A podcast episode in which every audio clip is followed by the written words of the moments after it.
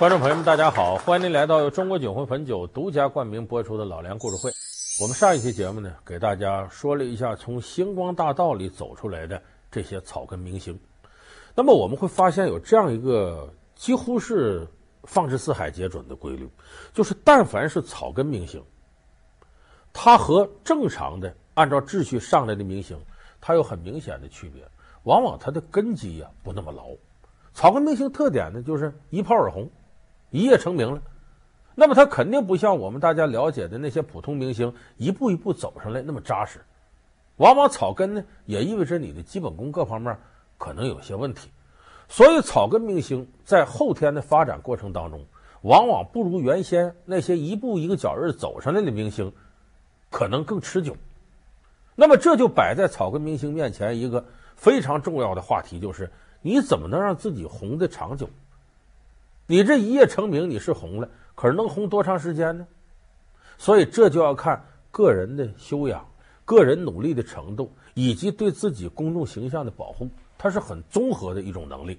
那么今天我就给大家说说呢，从星光大道走出来这些草根明星，他们后来的道路到底都是什么样状态？白菜多折扣网提示您下节精彩内容：李玉刚、旭日阳刚、凤凰传奇。他们都是红极一时的草根明星，专辑、演唱会、春晚，他们都在成名后各显本领，耍大牌、炫富、打人。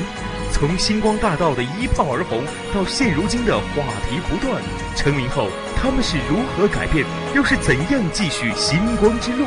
老梁故事会将为您讲述星光大道之草根成名后的故事。咱们首先得说呢，星光大道里出来的。最出名的人是谁？我们可能说某某年冠军谁谁如何，可是你会发现星光大道九年来出来最出名的两个人，成就最大的两个人，并不是冠军，一个是亚军，一个是第三，谁呢？两千零五年的亚军凤凰传奇，两千零六年的第三名李玉刚。就说这两个人是星光大道走出来最成功的艺人，那么他们为什么能获得这样成功呢？你咱就拿李玉刚说，李玉刚现在很牛，牛到什么程度呢？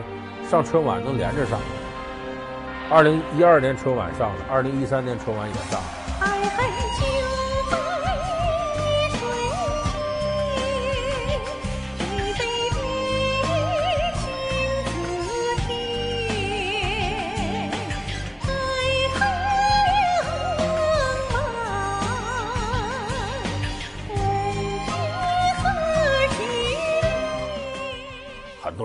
觉得哎没看够，给的时间太短了。李玉刚说不要紧，反正我准备俩节目，今天演没时间了，明天再演呗。那意思明天春晚导演都跟他定下来了。所以这李玉刚现在你给人感觉很牛，他这个牛是有底气的。李玉刚原先从什么上出身？他跟我们看到东北很多二人转演员没区别，到处跑场的，到夜总会里去唱。那个时候呢，可以说他的反串很粗糙，就模仿女人呢，可能人说像，但是他没有达到艺术的这种高度，他是个雏形。可是这些年，随着在星光大道舞台上崭露头角以后呢，我们发现李玉刚模仿的女人已经到了形神兼备的程度，就是那种进到骨子里的柔媚，这个劲儿他已经演出来了。而且李玉刚变化很大，我这边演一个女人，你服气了像，转过身换上白西装。就是一个气宇轩昂、潇洒的小伙子，而且很有阳刚之气。又有愁，就算分不清欢笑悲忧，仍愿发把千浪在我心中起。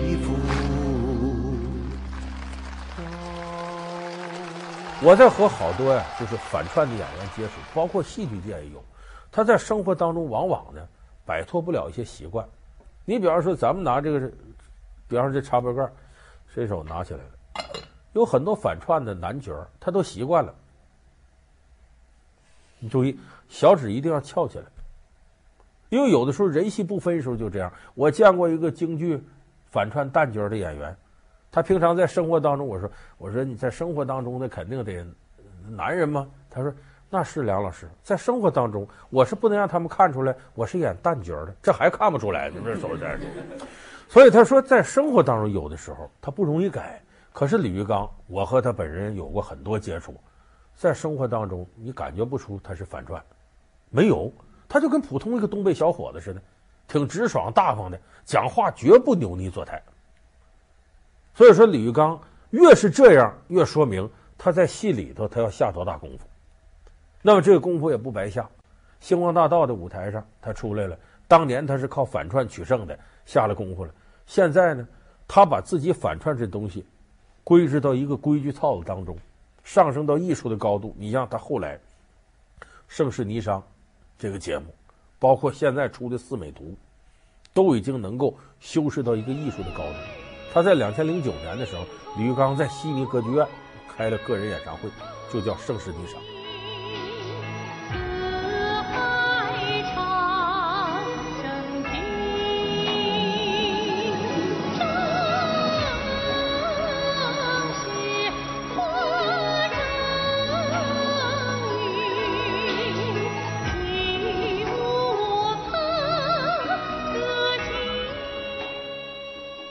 这悉尼歌剧院，它不是谁都能去的。到现在为止，咱们华人的艺术家里头，好像只有宋祖英在这开过演唱会。李玉刚是第二个人。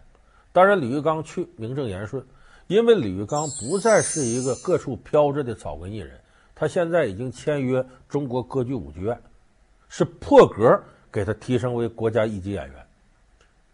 说到这儿，你可能就明白，李玉刚在业务上没有撂下。所以这就是李玉刚他真正的成名之路，他从来没有停下来。不是说我挣了钱了，我原先吃苦了，我现在就要把失去青春夺回来，我好好享受人生。他不是，他确实在业务上下功夫。他的声音非常干净，他的身段你看起来模仿女人婀娜多姿，而同时他又回归到正常的状态当中呢，你又看不出他有一些反串的迹象了。所以李玉刚在各个方面来讲呢，都符合一个艺人自我要求、自我提升的标准。所以他能活下去。你再说这凤凰传奇，凤凰传奇呢跟李玉刚走的路挺类似。一开始凤凰传奇也是，它不同的就是李玉刚在这个北方各个地方跑夜场，凤凰传奇在南方深圳呐、长沙这些地方。一开始凤凰传奇呢不叫这个名，叫这酷火组合，是仨人。后来其中有一个女孩受不了了走了，就剩下他俩人了。这个曾毅呢，是来自湖南的，原先是电器修理工。这杨卫玲花呢是个推销员。杨卫玲花老家内蒙古鄂尔多斯的。来自内蒙古鄂尔多斯鄂托克旗大草原。我的名字叫玲花，谢谢。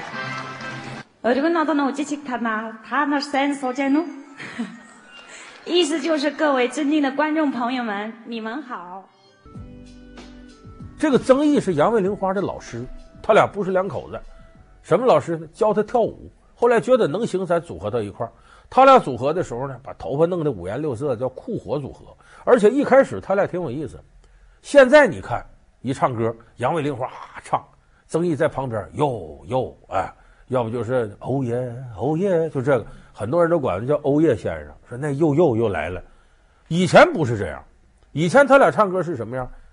曾毅主唱，杨卫玲花跳舞，有时候加点说口 rap。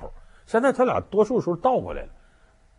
那么在这样一种状态之下呢，两个人在深圳的湖南演出很长时间。后来碰到个音乐制作人叫何牧阳，何牧阳写的《月亮之上》，把这歌给他俩了。后来他俩拿着这歌参加《星光大道》，这不这么一步一步火起来了。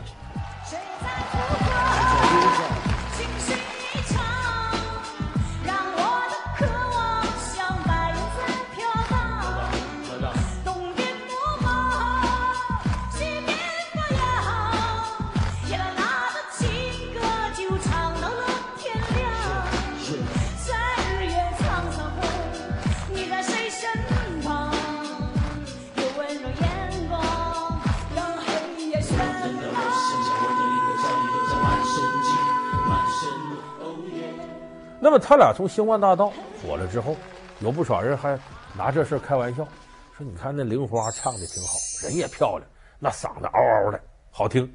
那曾毅你看在旁边也没唱啥呀，就在那捣鼓啊，看见的看不见的，这也不知道，那也不知道，啥也不知道。你啥也不知道，你唱啥呀？在这，这虽然是调侃，但却反映了我们不少老百姓的感觉，好像他俩分工不平等。这玲花在那儿唱，曾毅在那连扭带说的。呃，可能有的人心里会这么想，但是这两个人分账，我可以告诉大家，刀切账。什么叫刀切账？一人一半。就我们出去唱歌，挣了这钱，你一半，我一半。为什么这么分？他有的道理。曾毅是男的，往往在组合过程当中呢，他出了很多力，而且曾毅是玲花的老师，教他跳舞，而且曾毅本人你们可能不了解，他的唱功一点不差，只不过当初两个人组成叫凤凰传奇，改过这名字之后，说多少要加点民族风，而杨卫玲花的嗓子呢，有那么一点来自内蒙草原的野性。所以有人说她这嗓音听起来，这就是女版的腾格尔。那么为了突出民族风格，我们知道像《自由飞翔》《月亮之上》，甚至包括《荷塘月色》，都是浓厚的有民族的味道。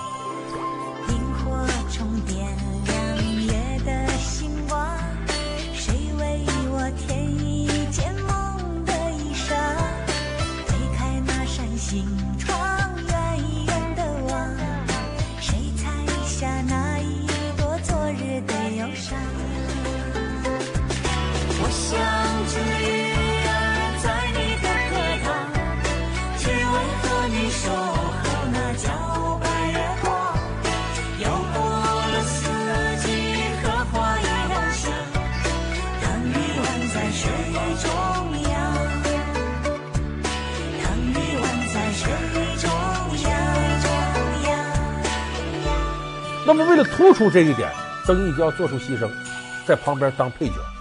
所以，这是艺术作品的需要，不是说他两个你就为主，呃，我就完全伺候你，不是那个概念。你看，前不久四月三十号，工体演唱会，他们俩的演唱会，我过去看了一会儿，那里边大段大段曾毅唱。其实曾毅也是借助演唱会表白一下，我能耐不差，我会唱的很多。如果没有光照耀你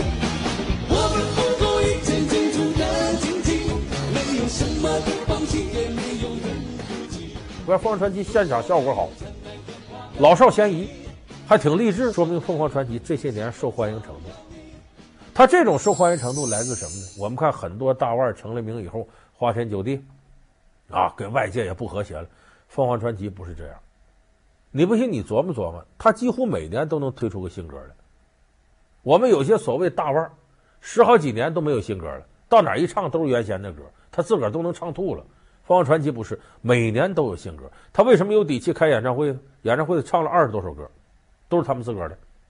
哎，这就本身是个能耐。你看咱们熟悉的《自由飞翔》《月亮之上》，包括后来最近出《最炫民族风》啊，甚至包括给这个呃为雅安地震祈福又写了首新歌，他俩总有新歌，这是第一个，业务上没停。第二个不掺和事儿，这两人的好处是呢，我练歌，我唱歌，我开演唱会，我商演，我剩下几乎不跟这个圈人打交道，有经纪公司给我去挡着，除了偶尔星光大道，你看你从这儿出来的嘛，咱组织个聚会，他俩得回去，因为去年我记得录星光大道八周年的时候，他们回去船底去了，捧场去了。也得借这个八周年之际，感谢所有喜欢我们的观众朋友，喜欢我们的歌曲。对，最有感谢的还是回到娘娘家来了，很舒服。对，我们会继续。看到毕老爷长了八岁了。原来是个小姑娘啊！你们的《月亮之上》刚一在台上唱，我在下边就傻了。这首歌火了，火了，这火了，这歌绝对火了。所以从那一次开始，我就把这个歌哪一首歌要火还是不火，每一张专辑，对，毕老师第一次先听，他真的很准。除此之外呢，一般的一些社会活动，他俩是不参加的。所以你不掺和事儿，哎，这两个人他就有比较多的个人空间用在艺术钻研上。你像《最炫民族风》，咱们管这叫神曲，有人说神曲就是网络歌曲，不对，这首歌两个人下了很大的力气。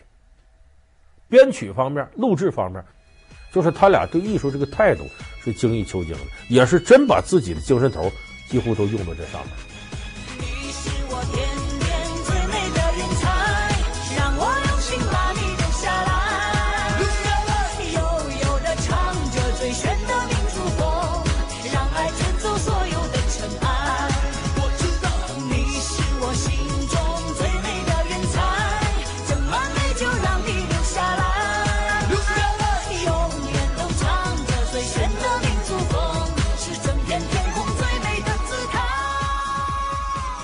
所以我说凤凰传奇走到现在，那不是偶然的，他能火到这个程度，那他是一直没有停止艺术道路上的追求。老梁故事会将为您讲述《星光大道之草根成名后的故事》。老梁故事会是由中国酒魂汾酒独家冠名播出。那么我说到这儿，有的朋友说：“老梁，你这星光大道，你跟他们熟，你就说好听的。那他俩就是出来就没有什么别的负面的东西吗？也有。你像李玉刚，前年就传出点负面消息了，就是有个叫打人门的事儿，说他身边这人动手打人了，打谁？打了一个这个作词作曲的。说是为啥打他呢？说这个人给石头写歌了。咱们都知道石头也星光大道出来的，模仿能力很强，跟李玉刚俩人唱《雨花石》的歌。”非常好听。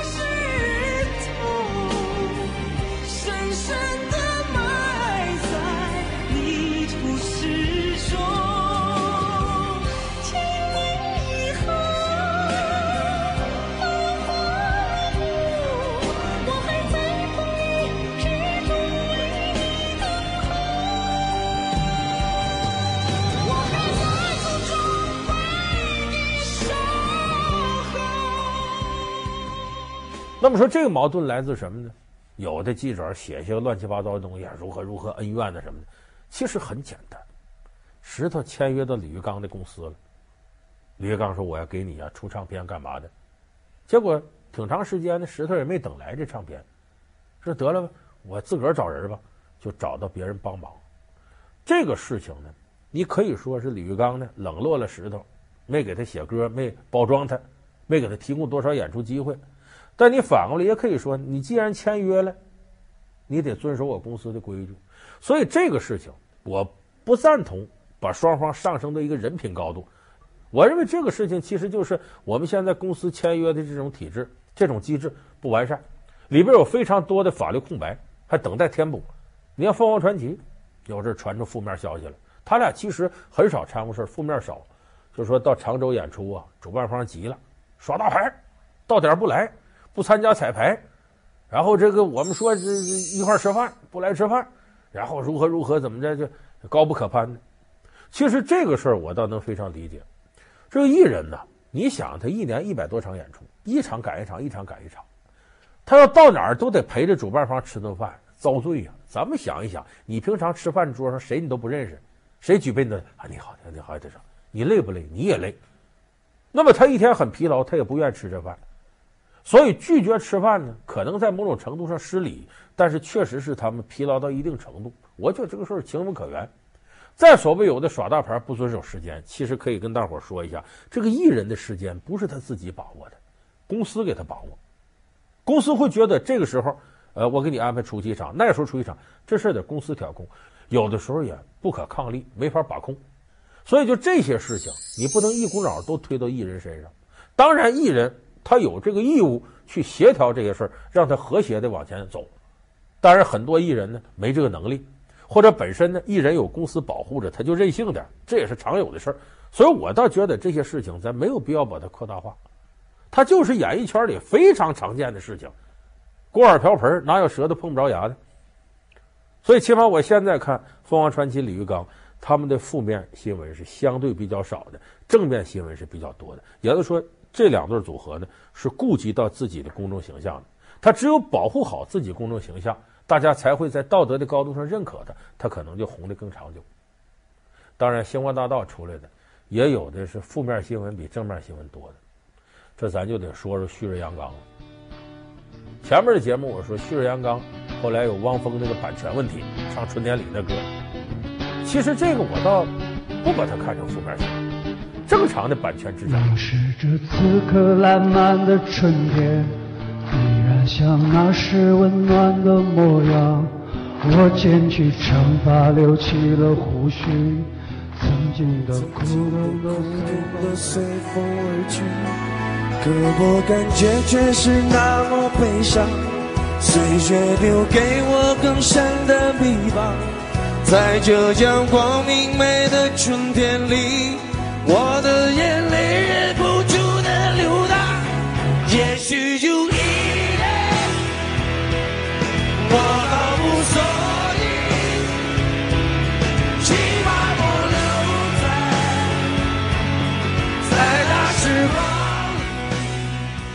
正常的版权之争。我倒觉得这个事儿可以看作艺术作品的版权的一个经典教材。现在，假如说我们有人在讲艺术品版权，就可以举这个当例子。倒是旭日阳刚真正的负面新闻是什么呢？前年不说这个刘刚啊，开着奥迪车，原先农民工开奥迪车啊，晚上连着闯红灯，根本不管交通规则，号牌还遮住了，明显怕挨罚嘛。开进西三环一个高档公寓，一般人住不起的。你听我刚才说这一连串的事儿，再一对比，他原先农民工光着膀子喝啤酒呢，还。住在破的出租屋呢，很多人就说完了，这俩人忘本了，腐化堕落了。所以我觉得旭日阳刚有关这方面报道，相关媒体是戴着有色眼镜的。他确实他违背交通规则，这没得说，该罚得罚，是他本身个人修养的缺陷，这是要批评的。可是人家开奥迪车住公寓，不应该以这种吃不着葡萄说葡萄酸的心态啊！你原先那样，你现在那样，这个心态就不正常。但是我们可以客观对比一下，你会发现，旭日阳刚现在一点点淡出了演出第一线，受欢迎的程度远不如李玉刚和凤凰传奇。那么从这一点上，我们应该好好反思一下，根结在哪？是公众形象很重要，但不是第一位。第一位的是什么？你是个歌手，歌手要靠音乐说话。假如你在星光大道舞台上火了。相当长时间之内，你还吃老本，也没有原创音乐，还是以前那些东西，你停滞不前了，大家对你就会产生审美疲劳。李玉刚如果还是那些东西，凤凰传奇要还是月亮之上，他一样火不了。现在，就本身他在原来的音乐基础上前进了，我们看到一个几乎是全新的这样的歌手，那么你会被他的音乐所打动，你会持续的追捧他。但是旭日阳刚这么长时间有新东西出现吗？这可能和他的基本功也有直接关系。这也说明你自己不努力、自己不创新的话，你是火不多久的。所以我们说，草根明星一旦一夜成名之后，首先要做的是什么事呢？把自己的艺术水准提升，这是第一位的。你有了自己新的音乐作品能够打动人，你就会持续的火下去。否则吃那点选秀啊，在舞台上的老本，没几天就没了。大伙儿也不会长久的捧你捧下去。她是历史上有名的公主，却不是皇帝的亲生女儿。她的婚姻不由她做主，却嫁给了伪丈夫。文成公主入藏，既促成了汉藏和亲，又传播了中原文化。他的一言一行，究竟透露出怎样的大智慧？老梁故事会为您讲述文成公主嫁的不情愿，过得非常好。感谢您收看这期老梁故事会。老梁故事会是由中国酒魂汾酒独家冠名播出。我们下期节目再见。